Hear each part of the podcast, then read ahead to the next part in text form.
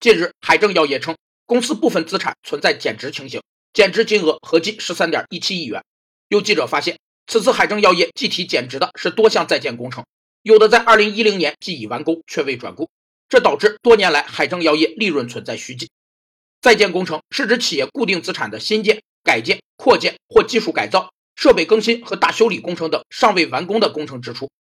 在建工程通常有自营和出包两种方式。自营在建工程是指企业自行购买工程用料、自行施工并进行管理的工程，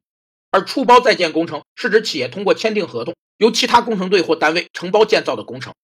固定资产自行建造、更新改造和大修理项目支出核算的账户是在建工程账户。该账户按照工程项目和外购工程物资设置明细账户。有专业人士指出，海正药业在二零一九年年末计提巨额资产减值的原因在于，其二零一九年前三季度取得巨额投资收益，有充足空间对冲该项资产减值的影响。